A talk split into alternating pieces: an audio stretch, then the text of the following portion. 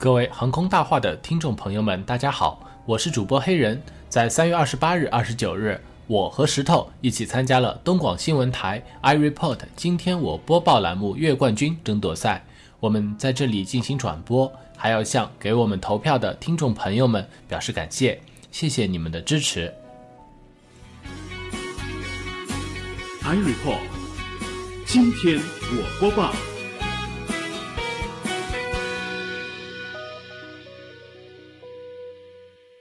各位听众，上午好！您现在收听的是调频九零点九中波一二九六东广新闻台，欢迎走进每个周末的十点整准时和大家见面的广播播客节目《I Report》。今天我播报，我是王爽。我们的节目是东广新闻台为广大听众朋友精心打造的一档播客节目。收音机前的每一位听众都将有机会把自己制作的小节目在我们的节目当中播出。你想说的话，你正在经历的故事，你对新闻的看法，都可以到我们的节目当中来说一说。我们还将不定期的挑选优秀的播客选手走进直播间，和我一起来播新闻。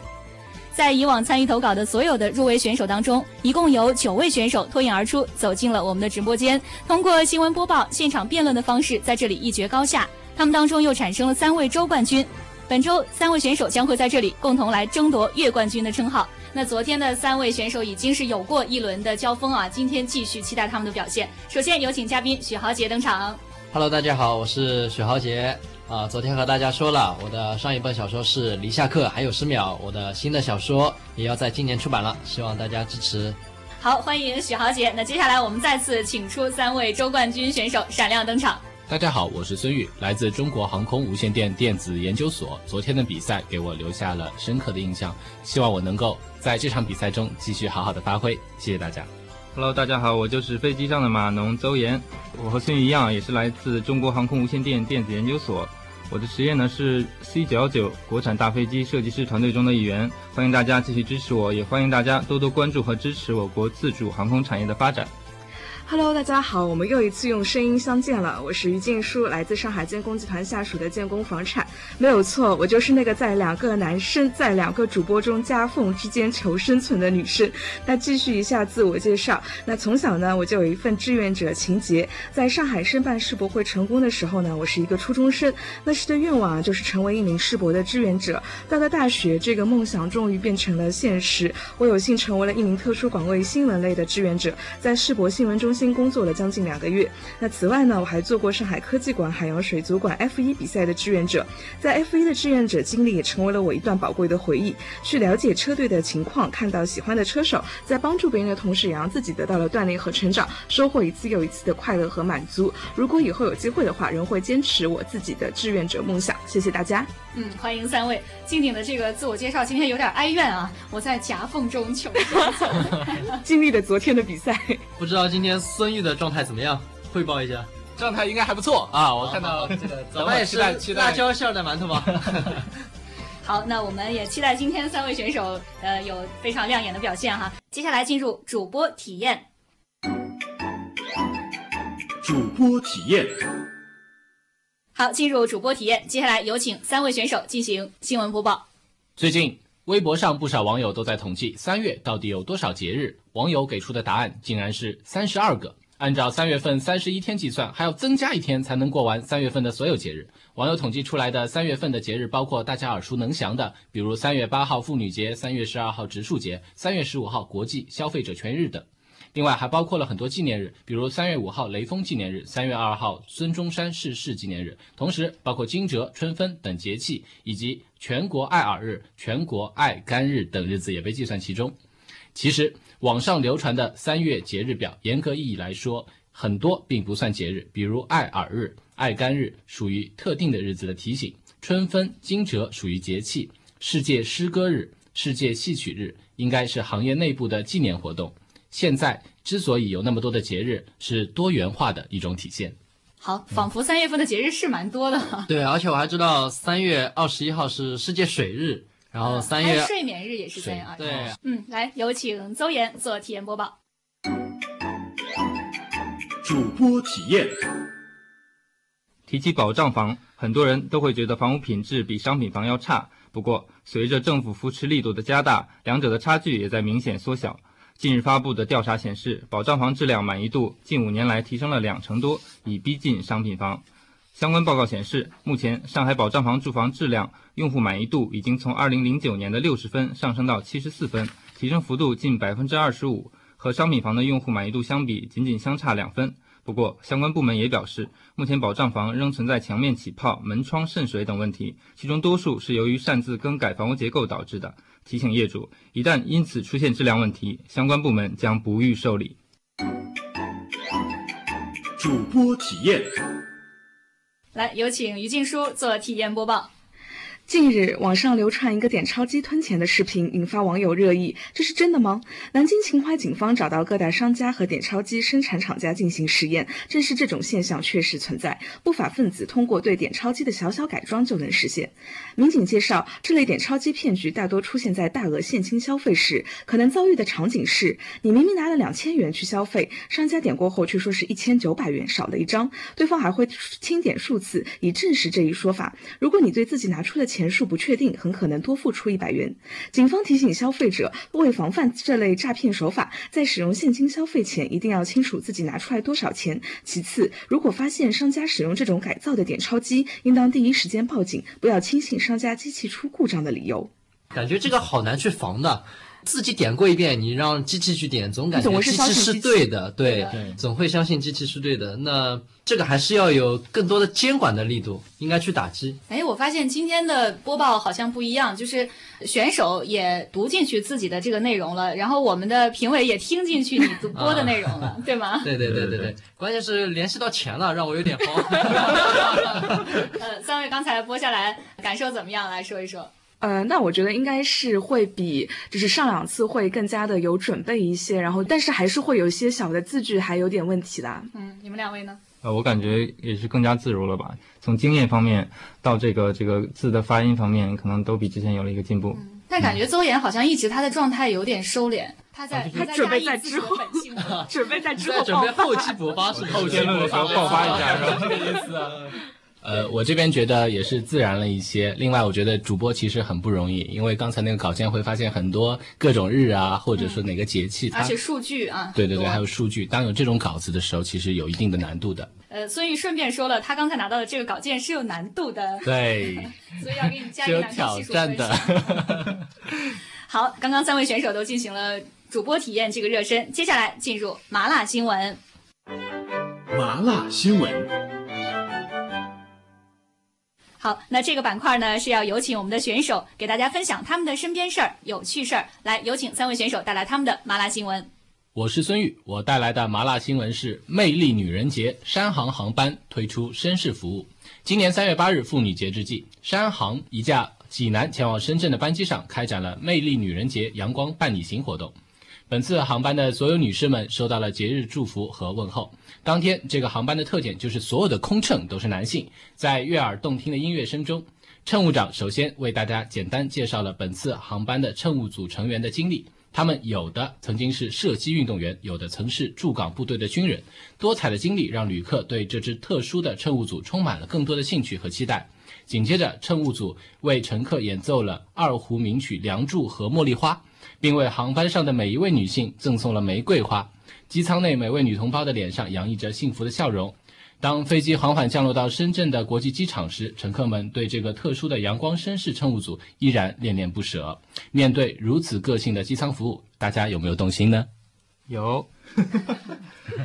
来，有请邹岩。好的，我是邹岩，我带来的麻辣新闻是足坛励志歌。在绿茵场内，有那么一群人，他们也许天赋并不出众。但对足球梦想的不懈追求，让他们同样可以在这个充斥着天才的战场上占据一席之地。他们的奋斗故事励志而传奇。那首先我就想到我最钟爱的红军利物浦俱乐部的前锋里奇·兰伯特。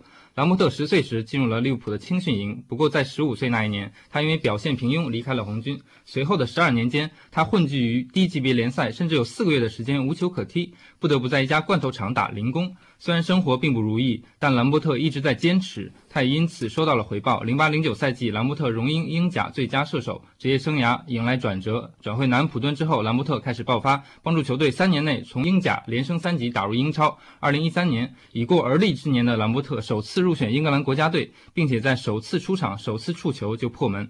二零一四年，兰伯特转会家乡球队利物浦，回到了梦开始的地方。如此经历堪称励志典范。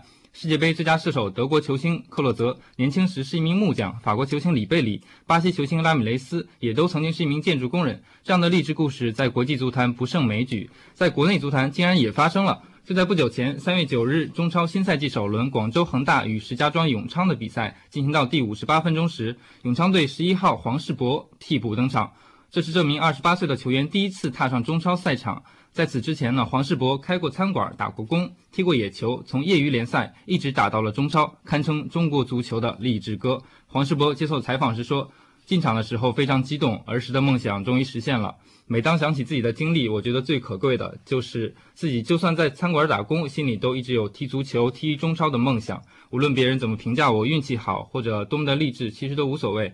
我想呢，能够在中超出场，前提是我一直没有放弃过。”说的多好啊！要想抓住机遇，前提是坚持下去。连中国足球都这么励志了，你还有什么理由放弃自己的梦想呢？果然是厚积薄发啊！这么多外国人名，一个也没读错。因为这个足球是我比较喜欢的一项运动，所以忠实球迷啊。对对对，在这个足球领域的这个外国人名啊、地名啊、俱乐部名啊，一般都难不到我的。嗯，来有请于静书。Hello，大家好，我是于静书。那今天的麻辣新闻呢，很想和大家聊一聊起名字这件事情。那以前看到过一个帖子，就是把好多姓名奇特的人的身份证的截图啊粘在一起，可以做很长的一个帖子。那其他信息和照片呢都被打了马赛克，就光剩下名字。我看到有人叫白富美，有人叫元芳，有人叫五六七，好多名字我还不好意思在这里说，看的人真的是醉了。那我不知道这些是真是假，因为现在 PS 无处不在，无孔不入。但我确实觉得。可能还真的会一不小心，这个爸妈一个念头就给孩子们起了一个神奇的名字。那就拿我自己来说嘛，我叫于静书。那我知道爸爸妈妈给我取名的愿望就是特别的美好。嗯，这个静就是安静的意思，这个书是女字边旁一个珠，就是美丽美好的意思。可是问题就出现在了这个书字上。从小到大无数次，我被人叫做于静珠或者于静妹。那我开始还反抗来着，后来就习惯了，现在就爱咋地咋地吧。真的是特别容易被叫错。那其实原本我的名字是。是从《诗经》里边来的，原句是“静女其书，似我于成鱼”。但是最后啊，就是不谈了。就是如果听众朋友们以后碰到这个字的话，就一定要念对哦，就是不然真的没有办法来一起愉快的玩耍了。那再比如说我一个同事呢，他比我更夸张，他常被人念错，于是他就改名字了。他现在的名字没有以前那么有特色，但起码不会有出什么问题。他以前呢单名一个字，那个字上面是一个羽毛的羽，下面是一个军队的军，合在一起读什么呢？是不是不会念呢？其实不会念也不要紧嘛，但是好多人都瞎念。那本来这个字其实读灰，与灰尘的灰一个读音，可是他周围的人瞎起哄，就读成了翠。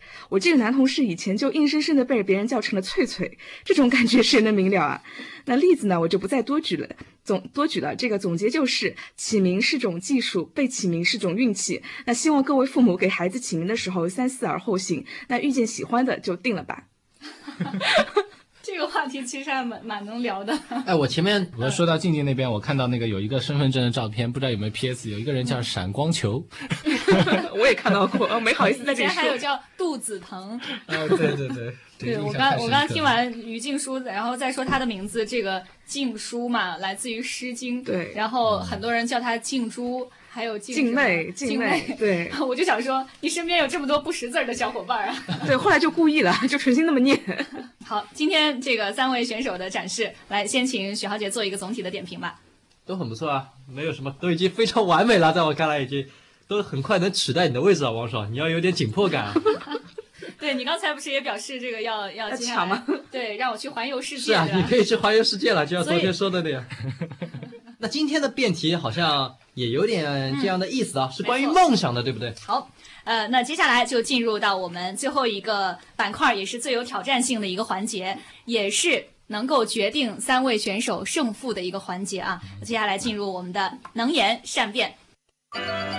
能言善辩。好，进入今天的能言善辩呢。今天的我们的规则有一点点小小的变化。那以往呢都是。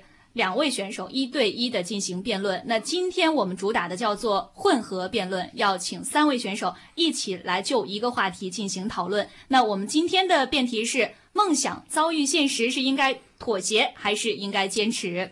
首先，我们请三位选手分别做自己的观点阐述。我们首先有请抽到第一位的选手于静书做一分钟的观点阐述，计时开始。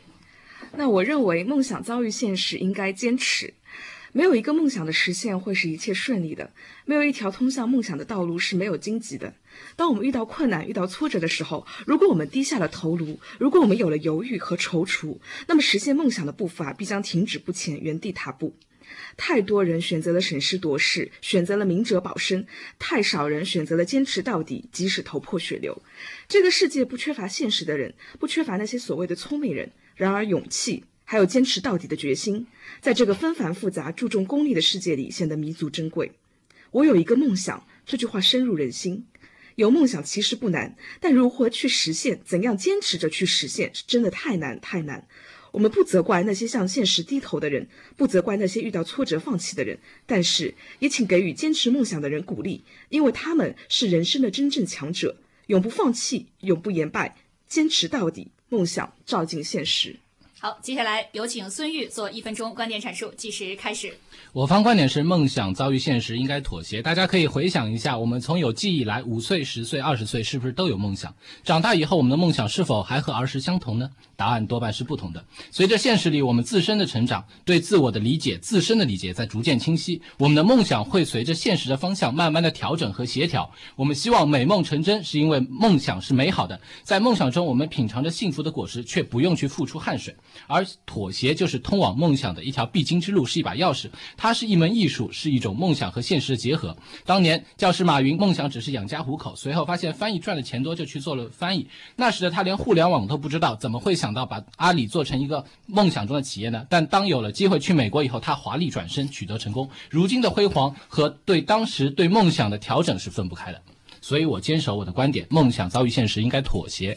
好，有请邹岩做一分钟观点阐述，计时开始。我同样认为，梦想遭遇现实应该妥协。第一，梦想是以现实为基础的，当梦想与现实发生冲突时，你若坚持梦想，那么此时的梦想只能是一纸空谈。我们都知道，实现梦想应该是一步一个脚印，踏踏实实的来完成。也就是说，任何时候我们都应该脚踏实地。第二，当梦想与现实发生冲突时，坚持梦想不仅是不合理的，还会产生一系列难以解决的问题。首先，对个人而言，梦想和现实的反差会使坚持梦想的人产生急功近利的心理；其次，对于集体而言，过分的坚持和现实冲突的梦想只会使集体走上不正确的道路；第三，当梦想和现实发生冲突时，妥协于现实更有助于梦想的实现。只坚持梦想，并不能实现梦想，只会和现实无奈的抗衡。相比下来，先妥协于现实，会减少实现梦想的阻力，从而更有效的实现梦想。好，呃，那三位选手都阐述了各自的观点。那有两位选手是认为梦想遭遇现实应该妥协，孙玉和邹岩都是支持这个观点。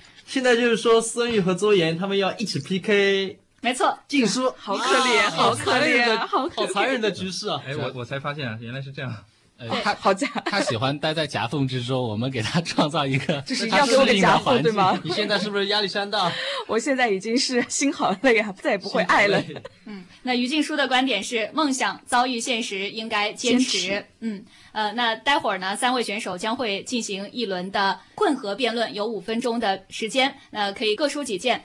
我刚才看到这个邹岩选孙玉这个观点的时候，我在想，是不是上一轮孙玉的这个架势太强了，然后邹岩。观察了一下，一看一个正方一个反方，我应该跟谁呢？然后觉得好像他的队友更加强大一点，是吧？所以选了一个。对呀，没想到你那么有心机啊！没有没有没有，我本来是想跟静书一方的，然后我说了一半，突然发现，哎，我好像说的是孙玉这个观点。太假太假！对对对，你的立场也太不稳定了。他是一个在梦想面前会妥协的人，所以他会这样子做一个选择。我认为是好像很了解他嘛。好，那接下来进入到五分钟的混合辩论环节，计时开始。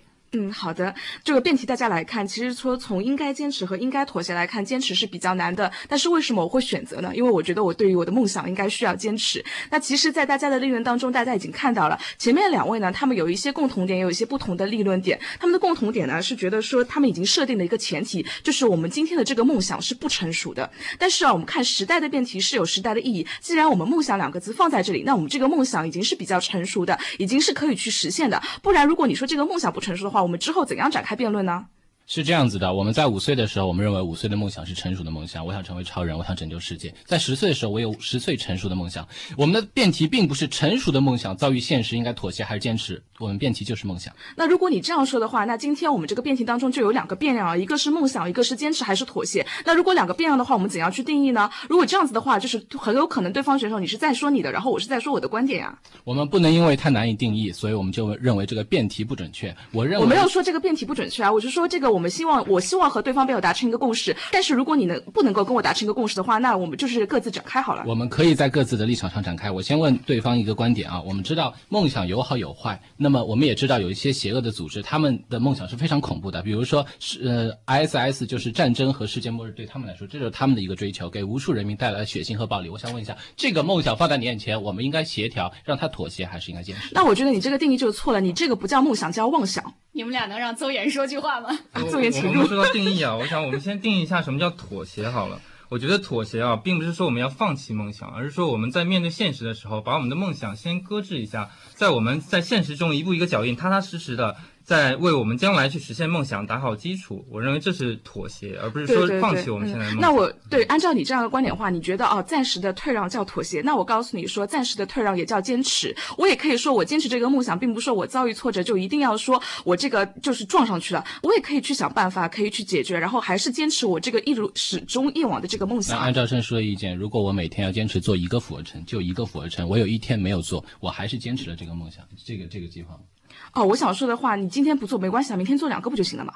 那我不还是妥协于现实？你不是还是被现实妥协了吗？你没有坚持你的目标啊！我们想说的就是，当你遇到实际问题的时候，我们要站在实际，咱们脚踏实地把它解决掉。我们只要还是往前走，没关系，我们妥协，慢慢来，继续往前走。对的，妥协不是放弃。对我们妥协现实是为了更好的去实现我们的梦想吗？对啊，那我说的坚持也不是说我一定要怎样选择怎样怎样的方式啊，只要这个梦想在我的心中，你可以说这是妥协，我也可以说这是坚持啊。而且我想说的是，东方辩友一直在说一个从一个很现实的角度来去判断这个问题，去看告诉我们应该怎么做。那我想告诉你的是，这个世界上太多的人都是这样的选择了，太多人都那么功利，都那么现实。我们应该坚持一些什么？我们应该去坚持我们的梦想，去勇敢的去追求自己的梦想，这样不才是一个人之所以为人的一个个重要的终极。目的和意义吗？对，对方辩友刚才把妥协推换成了一个功利和现实，但实际上妥协也是非常不容易的。所谓退一步海阔天空，其实关键时刻在大家对峙的时候，那一步后退是以退为进，才能取得先机。说的太对了，所谓的识时务者为俊杰。为什么越王勾践为了这个避吴王的锋芒，甘愿为奴啊？他就是为了在现实前先做一个妥协，将来他才实现了他的梦想。马丁路德金说：“我有一个梦想。”这句话，我想现在已经经深入人心了。如果在当时他遇到挫折的时候，他退却了，应该怎么办？如果当时他没有坚持他的梦想，那他的这个是主意该是谁来去实现呢？他坚持了他的梦想，所以说我们才有看到了现在的今天啊。我们认可他继续往前走，但是他要做出让步，在碰到现实的时候，他要做协调，这就是妥协的。那你这样说的话，我也可以说这是一个坚持的一种定义啊。对，他坚持了他这个梦想，他坚守了这个梦想，于是他将梦想变成了现实。你在举出刚才一个例子的时候，你没有来帮我们具体说那个梦想遇到的现实是什么？你说有一个梦想放在那里，应该坚持还是妥协？我们认为应该坚持，但是现在主题是遇到了现实，你要把一个例子具体遇到的困境放在眼前。我们才有辩论下去的必要。那如果这样说的话，就是我可以举我这方面的例子，而对方辩友你也可以举那方面的例子。那我这个梦想遭遇现实、坚持的例子可以举无数，然后你也可以举无数。那我们今天还是争不出一个明白。所以啊，我们可以举一个例子来破开它。就拿恐怖主义来说，你为什么说它不是梦想呢？梦想在它成立的时候，它坚信这个东西，它不知道好坏，它用它的是非判断就是这样子的。我们应该妥协还是坚持？我们可以先破一破嘛。那我觉得对方辩友你这个有点偏激啊。你说这个恐怖主义，那在他来说，对，是他的心中。的一个愿望，我觉得没有错，但是我们肯定是会站在一个整个世界的一个普世价值来去看这个问题。我所以说，我觉得不用来分析它，只要分析我们普世价值中对于这个梦想的定义就行了。那他这个，我前面已经告诉你，他这个叫妄想，而不叫梦想。所以今天的辩题我们是绕过它，我们不会去说这样一个问题的。可以，我们讨论一下诺基亚吧。这个产业之其实之前一直是一个非常优良的电子电商，对吧？一个手机产业，我们非常知道它的价值所在。但是因为观念的保守，市场定位不准确，操作系统局限性等等原因，他们没有及时调整他们战略，所以他们现在已经变成了小偷都不会偷的一个产品了。对，对方没有。如果你说到诺基亚的话，那我只能跟你说苹果了，对不对？我们看一看乔布斯的例子，他说这个梦想遭遇现实，应该，我觉得他就是一个梦想遭遇现实坚持的一个最好的一个一个答案。他看到了，就是想到了他的这样一个就是智能化的一个手机，他坚持了他这样的梦想，所以现在，哎，对方被我看你好像是不是也是用苹果手机的？我们对吧？我们才有这样的一个幸福的今天啊！啊，我不是用这个牌子手机的，是吗？然后我们再看到他，他遭遇挫折的时候，他离开了苹果。对你一说到苹果，我要纠正你一点，乔布斯并不是一味的坚持才有今天的成就，他在苹果是。曾经遭遇过一个妥协，他离开了苹果，后来又返回到苹果，才完成他的梦想。这这一个妥协，给他的事业成功带来了一段清醒的时间。那我们看一下，他是不是一直在坚持他的这样一个梦想呢？如果不是他的话，我们现在能够用到苹果产品吗？那在他之后，他换了一个这个掌门人，我们就发现这个苹果手机它已经是跟以前完全不一样的概念了。所以正是因为他的这样一份坚持，才让我们就是享受了他梦想的这个成果。所以我们在讨论的是梦想遭遇现实，该坚持还妥协？而不是梦想应该坚持还妥协，在遭遇现实的时候，拿这个例子来看，他就是妥协了，他退出了这个工作，他辞去了他的职务，化整为零，我们归零的心态，重新去反省，然后再从头开始。对，对方辩友，那你有没有想过，你的这样一种妥协，其实也是一种坚持呢？因为最后我们的目的地的是一样的，我们的终点站是一样的。那在我看来，他就是梦想遭遇了一些现实，他还是坚持他的梦想，最后他把这个梦想变成了现实。对，为什么之前我说我们要先定义什么叫妥协？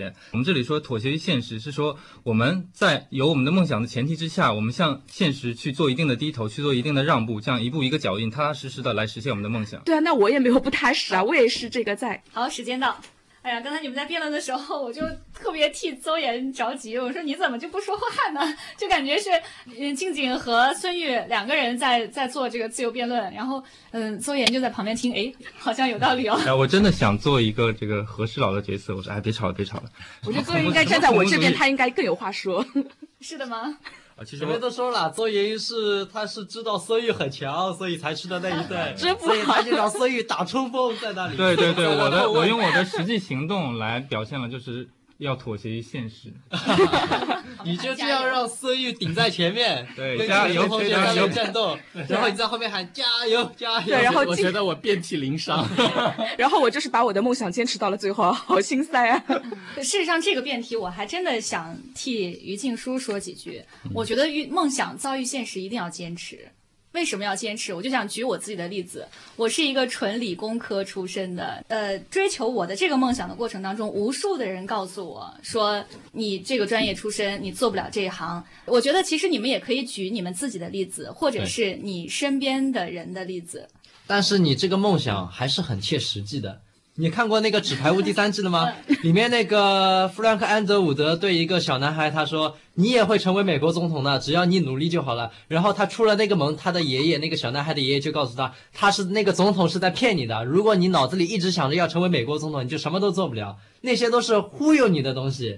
有些梦想它是不切实际的，去坚持那些不切实际的梦想，反而会误了很多正事。”但是，呃，你怎么会知道你的梦想到底是切实际还是不切实际？在你实现它的那一刻，也许。对，你就会发现，就是原来这是我想都不敢想的。对，我觉得任何一个总统，他成为总统都是因为他心中有一个梦想，最后他坚持，对，但是只有一个，对，但是只有一个人，他也不只有。但是我们还是要鼓励这些人去。同样会有很多人都想做播音主持，但是做到这个位上还只有王爽，对不对？还是没有，我觉得史航姐姐有机会。他们如果天天在那里用微信在那里发这些东西，他们也梦想，他们不去上班了，他们我就要做这个播音主持，我不想去做其他工作，那不是误了他的很多正事吗？这句话。说的太对了，所有参加 iReport 的主播都有一个当正式主播的梦想。对啊，但正式的主播只有王爽一个。但是他们就作为他们单位的主播了呀，对吧？对，所以他们还有自己的正经工作，他们用他们的业余时间来参加 iReport，这就是这是应该做的事，这是一种妥协，对不对？妥协。妥协的概念是你放弃这个梦想。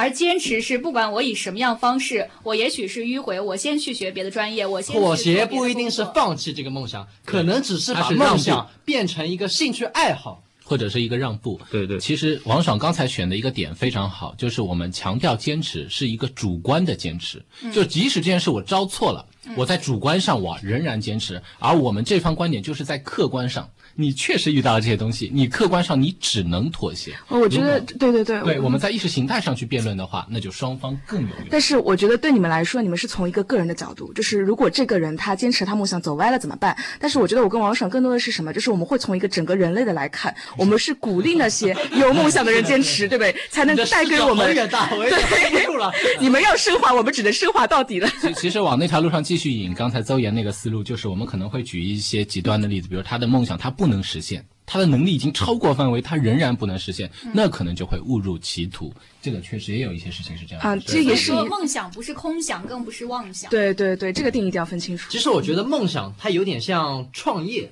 创业在创业之初的时候，你并不知道你这个创业的想法会不会成功，会不会拿到融资。哪怕拿到融资了，你把钱烧完了，这个项目还有没有钱继续烧下去？这些都是不确定的因素。那最近有一本书也很火啊，一直它就叫那个呃从零到一，他就说很多很多企业做的事情，它都是从零到一的一个过程，但很多人他都做不到一，他都是做到了零点七、零点八、零点九都没有做到一，做不到一那就不算成功。那其实创业。他其实就跟梦想一样，那有很多信念非常强大的那些创业者，他信念也很强，然后能力也很多，但是有可能就是因为机遇，有可能就是因为这个市场的原因，他是成功不了的，就跟梦想一样。嗯，那我就想想问许浩杰，因为许浩杰现在自己也是在打算要创业，对吗？我现在已经是在一个创业团队中。对，那如果说在你这个团队当中，呃，别人告诉你说许浩杰你这个项目做不了，你会怎么办？他给你分析了很多的外部的因素，说你这个那他说的是错的，那我知道他说的是错的，我有这个分辨对错的能力，所以这也是一种坚持啊。我在坚持啊，我去判断对错这个过程也是一种坚持啊。没错啊，我是在坚持啊。对啊，那你就是在坚持你的梦想。对啊，所以我现在我要觉得要坚持我们的梦想。所以总结下来就是梦想还是要有的，万一实现了，梦想是一定要坚持，绝对不能向现实妥协的。听众朋友们知道没有？你这个画风转的真快，完全不带入自身的观点，只站在立场的基础上是。对，其实这没有没有什么事情是非黑即白的，非零即一的，所有事情都是要找到自己一个最合适的处理方式，那好吗？没错，所以你说的这所有的例子，它都不是妥协，它都是在换一种方式在坚持。我有一份收入，然后我还在做着自己喜欢的事情，那没准哪一天。他就能够通过这样的一个呃相对业余的道路走上他的一个职业道路，对，让梦想慢慢的照进现实。没错，就像比如说很多的歌手，他以前都在酒吧里面驻唱，他唱的时候也许他是为生活妥协，呃，但是没准儿说不定哪天他的一首歌可能就会被很多人知道，也许他比如说参加一个什么样的一个一个比赛，或者像许豪杰这样参加超级大赛，对吧？对，而且那这个时候，如果你跟你妈说，妈，我不要上班了，我天天我要去当一个流量歌手，那我觉得这就是一个比较极端的做法。对对对不对？还是要采取理智的办法去达到一个梦想。好，那我们就要坚持梦想，同时又不能妥协，喊口号路径。呃，事实上就是这种辩论啊，我们大家在辩论的过程当中，也是真理越辩越明，呃，也会让大家。碰撞出很多的火花。其实这个呃，不管是出什么样的辩题，也不是为了让大家去争出这个黑白啊。呃，那但是我们既然是坐在这里参加这样的一档节目，那我们还是要分出胜负的哈。呃，那三位选手今天是来争夺月冠军的这个称号。嗯，那三位选手两天的表现，呃，许豪杰认为他们当中，你愿意把这个加权票数送给谁？哎呀，怎么又来为难我了？老是让我来做这样的坏事。嗯，这不是坏事，这是好事啊！啊，呃，我们在阿基米德上的所有的票数当中，得到许豪杰这个嘉宾票的这位选手，他的票数可以被乘以一点五，所以许豪杰慎重的投出你这一票哦。好的，那我就快刀斩乱麻了吧。那我把这一票就投给孙玉同学，因为他今天的进步确实是比上两期要大很多啊，火药味十足，真的是很强。那如果有第二票的话，我真的是很想投给静书同学或者邹岩同学的。但是没有办法，只有一票，对不对？总共三位选手，他三个人都说了。好吧，真是合适啊。但是我还是投出了那一票啊！谢谢谢谢。好，那孙玉是赢得了嘉宾票。那接下来我们剩下两位选手，你们还有机会通过呃，你们在这个阿基米德还有我们的新浪微博、微信上面的投票当中，如果说你们的票数有足够多的话，也是有机会翻盘的。那最后一点时间，我们请三位选手为自己拉一下票吧。呃，听众朋友们，如果对我们这一期的节目表示满意，或者对我现场的发挥、我的新闻播报或者我辩论时的激情感到让你能够产生快乐，那么请给我投票，谢谢。我叫孙宇。嗯，比赛完了马上就收敛了。孙宇的意思说，如果大家对这期节目满意，那就要相信这个许豪杰的选择，是吧？然后那个邹岩说不定慢热，他现在状态来了，我觉得。对对对对。Hello，大家好，我是邹岩，给我投票，给我投票。来的太及时了，邹岩，马上就吃午饭了呀。邹岩保持这个状态，来一个拉票。呃，各位听众朋友们，大家好，我是邹岩。那如果你喜欢我近四期节目以来分享的麻辣新闻的话，喜欢我的风格的话，欢迎给我投票。我在接下来的如果有机会，还会再给大家带来更多的趣闻，更好的表现。谢谢大家。Hello，各位 Airport 观众朋友们，大家好，我是于静书。呃，在这里真的是感觉非常的开心，然后录制了几期节目，然后也认识了很多的朋友。然后这个，如果大家喜欢我的声音，喜欢我的观点的话，请给我投票，因为我相信梦想是需要坚持的。谢谢大家。而且，如果你也有一个想做播音主持的梦想，你不想妥协，那怎么办？就要下载阿基米德，在里面找东广新闻台 iReport 节目，跟我们一起互动投稿。嗯，那欢迎大家呃做你的这个小节目啊，发送到我们的邮箱，然后参与我们的节目。我们也期待更多的听众朋友能够走进我们的直播间，和我们的三位选手一样坐在这里体验播报，来体验辩论的感觉。好，再次感谢三位选手，也谢谢嘉宾许浩杰，谢谢你们，谢谢谢谢。